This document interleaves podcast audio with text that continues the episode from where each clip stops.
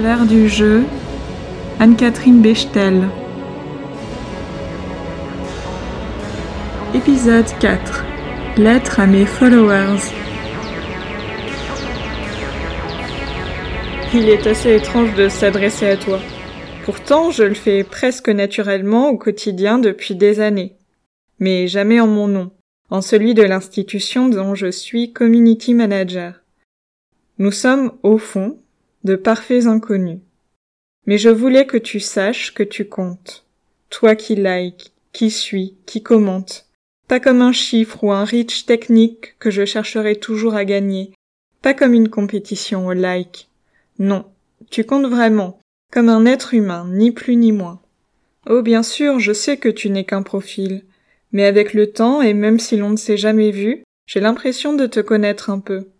Il y a toi, la véritable enthousiaste, celle qui like tous les posts et essaime de petits messages positifs qui font sourire dans les journées sombres. Il y a aussi toi, qui râle, mais qui râle gentiment. À force, tu as compris qu'on te répondrait, et une fois la réponse obtenue, tu modères tes ardeurs, comme s'il y avait quelque chose de rassurant à voir que l'institution a pris en compte ta requête. Il y a toi, notre gagnante du petit jeu de la Saint-Valentin, qui nous raconte brièvement que tu es devenue maman, et on sourit derrière l'écran.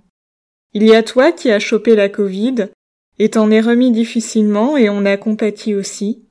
Toi qui passes le bonjour de temps en temps parce que tu as le béguin pour les filles de service de l'accueil, et tu veux leur dire qu'elles sont extra. Mais tu n'oses peut-être pas trop dans la réalité. Alors tu passes par Messenger avec un peu de maladresse, mais on comprend l'intention et on transmet tout de même ce courrier du cœur aux agentes. Il y a toi aussi, la troll, qui même lorsqu'on te répond estime qu'on ne t'a pas répondu, toi avec tes mots noirs, toujours noirs, jamais satisfaite. Il y a enfin toi qui dénonce, mais qui préfère tout de même le faire via Facebook que d'appeler la police, parce que c'est peut-être un peu moins voyant comme délation. Toi, tu me désespères un peu, mais je sais que tu n'es pas l'ensemble de mes followers et j'essaye de relativiser. Au fil du temps, nous partageons des mots, des photos de neige et de cuisine, des photos de sapins de Noël. Je n'ai pas l'envie ou le besoin d'en connaître davantage de toi, mais tes réactions humaines me rassurent souvent. Oh, bien sûr, il m'arrive aussi d'avoir mes déceptions. Je sais par exemple qu'une photo de couple de cygnes en cœur bien kitsch a la plupart du temps plus de potentiel et de visibilité sur les réseaux sociaux qu'une campagne contre le cancer. Alors parfois, je râle, je fulmine derrière mon écran contre votre goût du divertissement et des mignonneries. Mais je ne peux pas trop vous en vouloir non plus parce que c'est humain. Et c'est le jeu, ma pauvre Lucette du numérique. J'ai souvent l'impression de publier des posts comme des bouteilles à la mer, des lettres, des mots que tu ne liras peut-être jamais, mais je te laisse libre de le faire ou non, avant qu'il ne sombre dans le grand océan de l'oubli du web.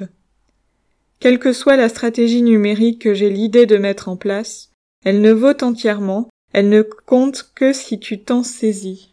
De temps en temps, je m'accorde certaines libéralités avec toi. Citer la complainte du progrès de Boris Vian pour t'annoncer le passage des encombrants, transformer des citations littéraires en citations sportives pour une course à pied. Il faut courir pour vivre et non pas vivre pour courir. Ah bon? Tu ne crois pas que Molière était sportif? Ça, c'est pour le côté gai de mon métier. Ce que tu ne sais pas et que je regrette souvent, c'est que tu n'es pas seul. Parfois tu as l'impression qu'on te néglige, qu'on ne te répond pas à la minute. Et je lis aussi ton insistance et ton impatience. Je lis déjà ce que tu n'écriras pas, mais que tu penses très fort, ce traditionnel bande de fonctionnaires qui après 17 heures font un pot et traînent à la machine à café. Mais tes messages à 19h30, en soirée, en week-end, en congé, je ne peux pas, comme un guichet d'accueil, faire comme si je ne les voyais pas et te répondre Revenez demain à neuf heures. Et il me semble inapproprié de t'apporter une réponse mécanique d'un chatbot. Alors nous avons créé des roulements entre collègues. Mais ne crois pas que c'est facile. Gérer ce temps qui ne s'arrête jamais, ces messages notifiés qui te viennent dans ta cuisine, pendant une sortie, après un cinéma, alors que tu as autre chose à penser que l'information associative ou la voirie de la rue lambda. Non, ce n'est pas facile, parce qu'il n'y a presque pas de coupure possible et parce que tu considéreras toujours que ce n'est qu'un petit message, ça ne prendra même pas cinq minutes. Oui, mais les cinq minutes des uns et des autres s'additionnent. Puis il faut bien comprendre que l'institution n'a jamais une dent contre toi, parce qu'elle ne te répond pas à toi précisément aussi vite que tu le souhaiterais. C'est simplement que dans ces moments, il y a mésentente entre nous, parce que tu ne peux pas voir l'ensemble du système. J'aimerais parfois, dans ces moments, juste un peu de bienveillance. Il arrive aussi que tu nous en veuilles parce qu'on ne t'apporte pas une réponse satisfaisante. Mais n'y vois pas un manque de respect de notre part. C'est que nous, les community managers, ne sommes qu'une strate dans le grand agencement des institutions. Et nous devons jongler entre réponses communicables et politiquement approuvées et temps de latence des validations des uns et des autres. Et ce temps n'est pas celui des réseaux sociaux.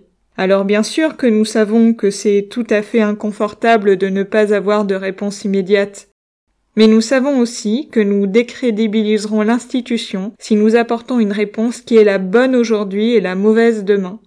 Et ce n'est pas ce que tu souhaites non plus.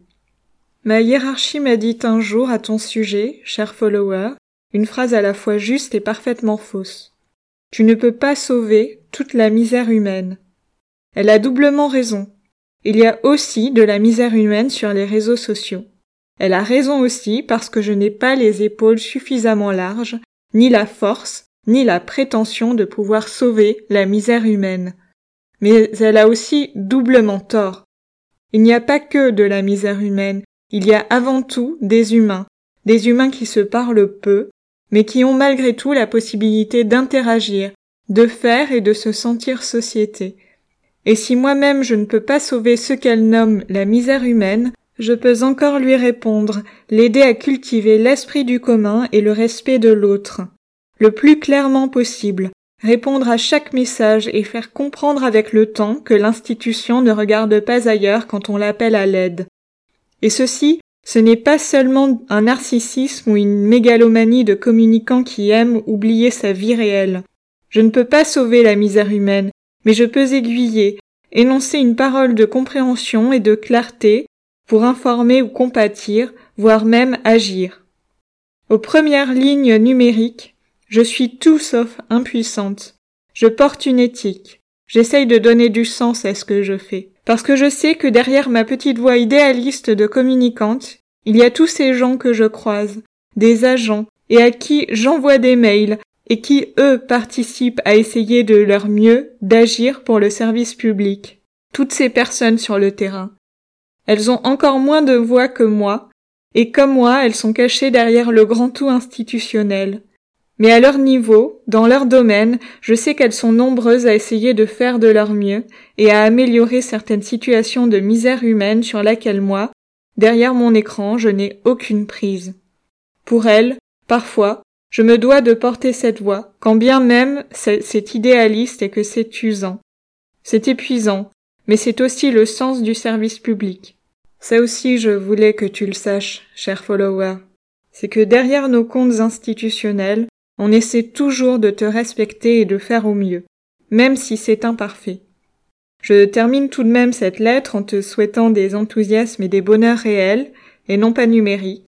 Et sinon, je te donne rendez-vous aujourd'hui, demain, après-demain sur des posts, des tweets, etc. Sur ces mignonneries de fin, je vous donne rendez-vous lundi prochain. Je parlerai d'une expérience plutôt répulsive et assez éloignée du service public, le système Tinder.